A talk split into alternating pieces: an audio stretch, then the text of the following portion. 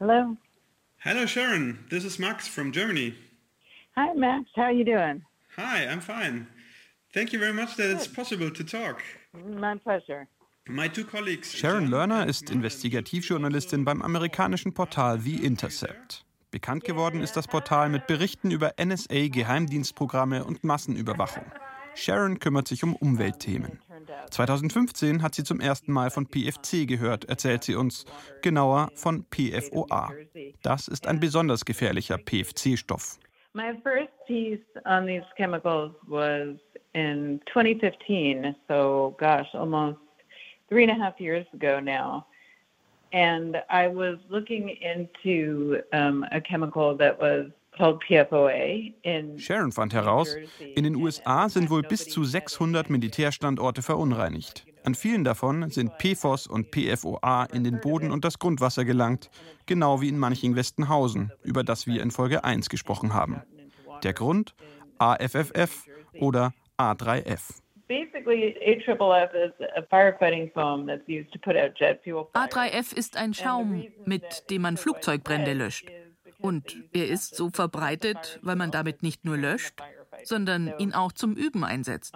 Das heißt, was die häufig machen, ist, sie zünden ein Flugzeug an und ein Haufen Auszubildender sprüht Schaum darauf, um es zu löschen. Und dann läuft es, naja, in den Boden und von dort ins Grundwasser und in manchen Fällen sogar ins Trinkwasser.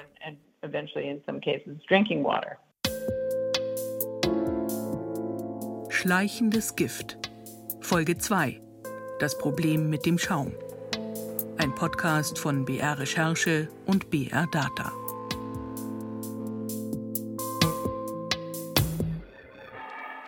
Willkommen zurück im Aufgedeckt-Podcast. Mein Name ist Maximilian Zierer und gemeinsam mit meinen Kolleginnen Jan Turczynski und Maren Breitling habe ich in den letzten Wochen und Monaten zu PFC recherchiert, per- und polyfluorierten Chemikalien.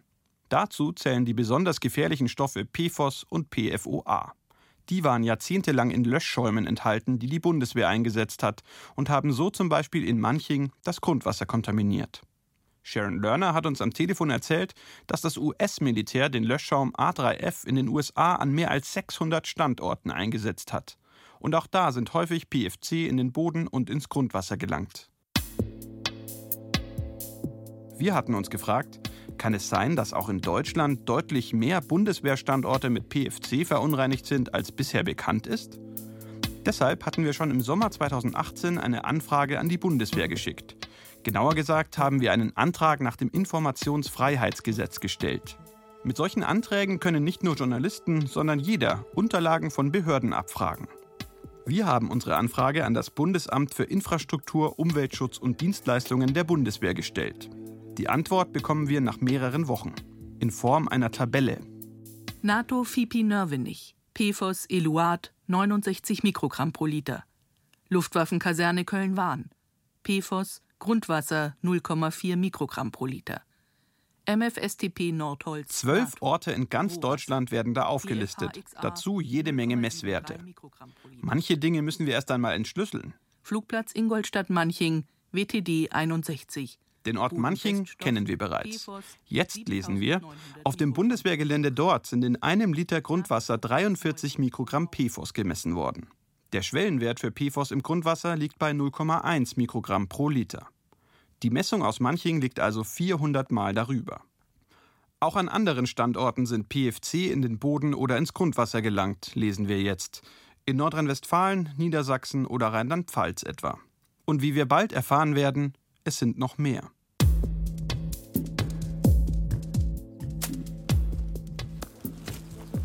Wir sind an einem der zwölf Orte, Neuburg an der Donau. Genauer, wir stehen am Zeller Weiher, einem kleinen See auf dem Land.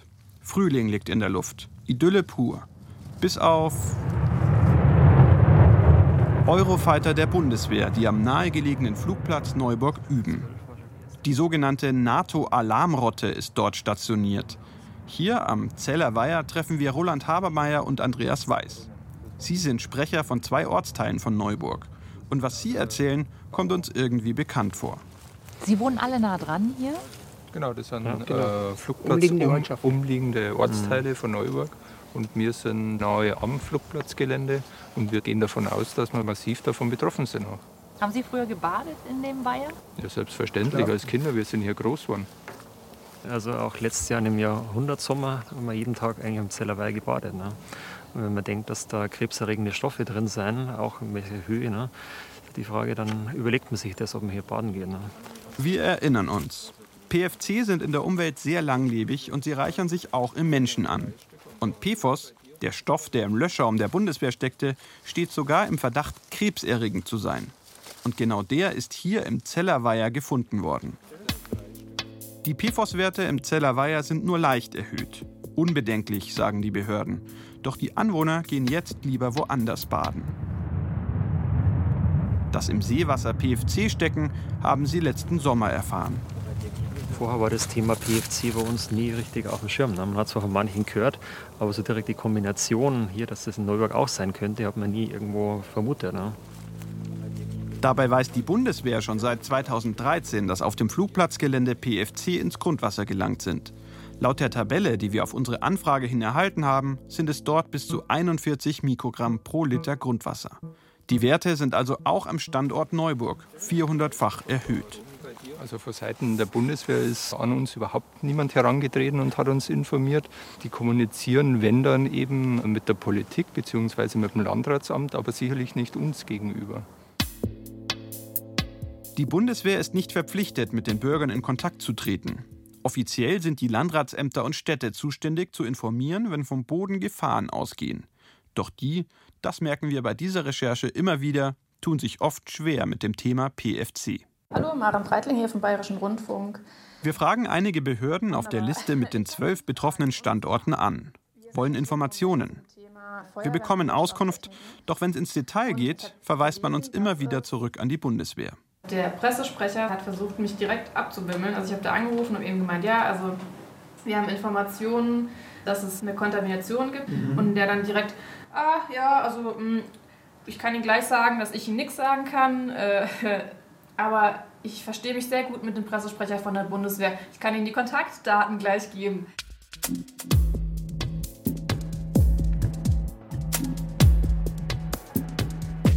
Im Internet finden wir Präsentationsfolien der Bundeswehr auf Englisch. Ein Bundeswehrsoldat hat offenbar 2017 bei einer Konferenz in Helsinki einen Vortrag über das PFC-Problem der Bundeswehr gehalten. Also diese Präsentation vom Juni 2017. Ja, von einem Bundeswehrmitarbeiter. Genau. Und da finde ich eben ein paar Dinge ganz interessant. Also hier schreibt er erstmal hier 98 Orte mit Verdacht auf PFC-Kontamination. Und auf der nächsten Seite, Slide 6, das erste, die Main Source, also die Hauptquelle, sind diese AFFF. AFFF. Dieselben Löschschäume, von denen Sharon Lerner sprach, nutzte also auch die Bundeswehr. Und die Bundeswehr hat uns zwölf PFC-Fälle aufgelistet. Jetzt geht es in der Präsentation aber um 98 Bundeswehrstandorte. Bei denen besteht der Verdacht, dass PFC aus den Löschschäumen in den Boden gelangt sind.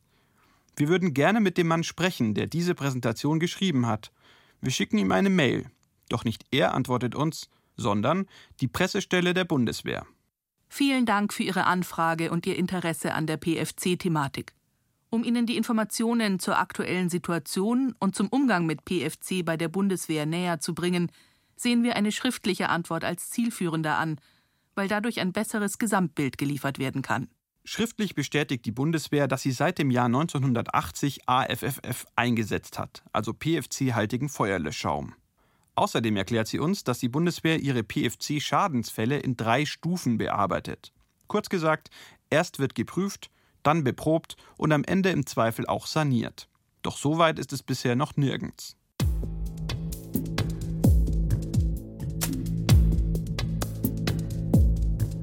Mit der Bundeswehr-Pressestelle werden wir in den nächsten Wochen noch viele Mails austauschen, denn wir haben weitere Fragen.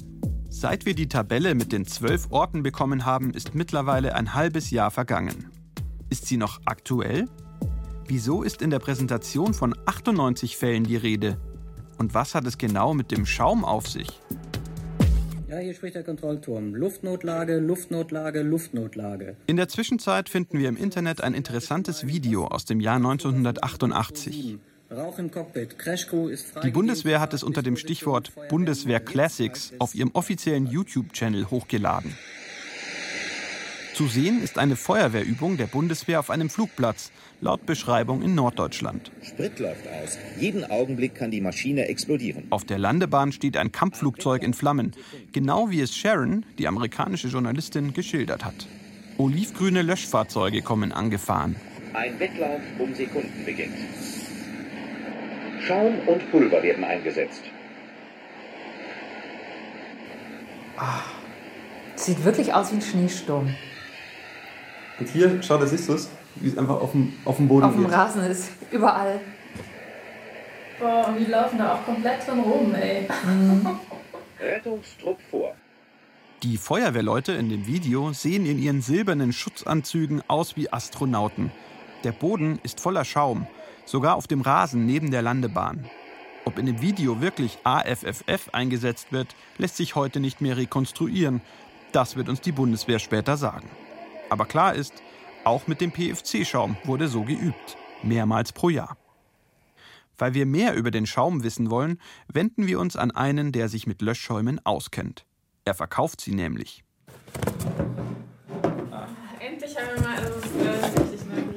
Ja, passt auch zum Thema. Ah, ja, sehr schön. Waldmeister. Ja, Jetzt ja, ja. Tim Schulte-Frankenfeld vertreibt Löschschäume. Zu uns in die Redaktion kommt er direkt von einem Verkaufstermin. Er hat einen schwarzen Koffer dabei mit mehreren kleinen Fläschchen mit bunten Flüssigkeiten. Und die stehen jetzt vor uns auf dem Tisch. Grün, rot, durchsichtig. Manche sind zäh wie Wackelpudding, andere flüssig. So, also so querbeet durch alle Themen. Das sind jetzt die Konzentrate. Jein, bis auf dies. Das ist eine gebrauchsfertige Lösung. Das ist ein sogenannter Premix. Der wird in Feuerlöschgeräten eingesetzt. Und das sind verschiedenste Schaumittel. Die bösen Sachen, über die Sie jetzt ganz konkret reden wollen, wären die zwei, die enthalten Fluortenside.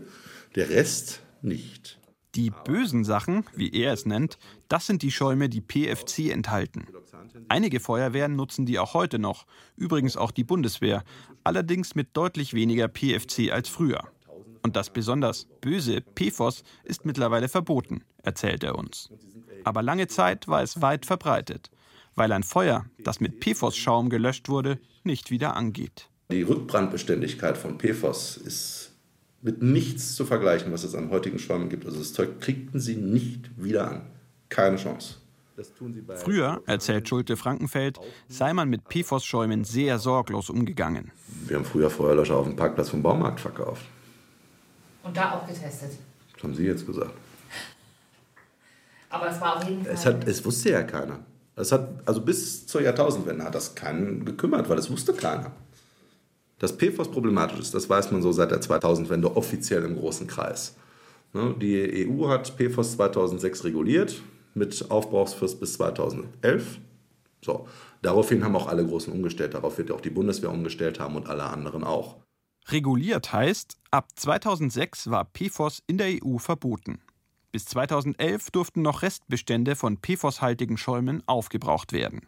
Die Bundeswehr schreibt uns auf unsere Anfrage, Für Übungs- und Ausbildungszwecke wurden bereits ab 2006 Einschränkungen zur Nutzung PFOS-haltiger Schäume ausgesprochen. Ein Gesamtverbot wurde 2008 bis 2010 umgesetzt. Bei Einsätzen dürften PFOS-haltige Schäume bis 2011 verwendet werden. Nach 2011 wurden bei der Bundeswehr keine PFOS-haltigen Schäume mehr verwendet. Doch das Problem PFC ist in der Welt. Im Boden, in der Umwelt und sogar im Blut mancher Menschen, wie wir erfahren haben. Kann man PFC überhaupt wieder aus der Umwelt zurückholen? Kriegt man die Böden, in denen PFC stecken, wieder sauber? Nächster Halt, Messe. Nächster, Messe. Um diese Fragen zu klären, fahren wir im Februar nach Nürnberg. Dort findet die Feuertrutz statt, eine Fachmesse für alle, die sich mit Löschen und Brandschutz beschäftigen. Hier treffen wir Jürgen Buhl. Er wird einen Vortrag halten über die Sanierung PFC-kontaminierter Flächen. Jürgen Buhl ist Geologe und arbeitet bei einem Unternehmen, das sich darauf spezialisiert hat, Umweltkontaminationen, etwa durch PFC, zu beseitigen. Es gibt verschiedene Verfahren, mit denen man versuchen kann, das PFC wieder aus dem Wasser rauszubekommen, erklärt er uns. Wir geben einen Stoff zu, einen Stoff, der auf organischer Basis beruht, sehr, sehr leicht biologisch abbaubar ist, eine Art Fettsäure darstellt. Und dieses Molekül ist sehr, sehr umweltverträglich. Das war uns eben wichtig, da es eben wirklich keine Wassergefährdung darstellt und leicht von Mikroben, die im Wasser drin sind, abgebaut werden kann. Es klingt auf jeden Fall so, als hätten wir es hier mit einem kostspieligen Verfahren zu tun. Können Sie uns eine ungefähre Größenordnung geben, was man dafür bezahlen muss? Bei dem sehr kostspieligen Verfahren können Sie im Bereich von 10 Euro pro Kubikmeter landen. Also das ist wirklich sehr, sehr aufwendig. Für die Firma, bei der Jürgen Buhl arbeitet, ist das PFC-Problem ein gutes Geschäft.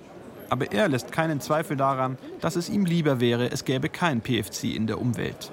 Es ist per se immer aufwendig. Viel aufwendiger als beinahe alle Stoffe, die Sie in der Umwelt im Grundwasser finden können. Die Entfernung dieser PFCs ist einfach eine Nummer schärfer in den finanziellen Aufwendungen, ganz ohne Zweifel.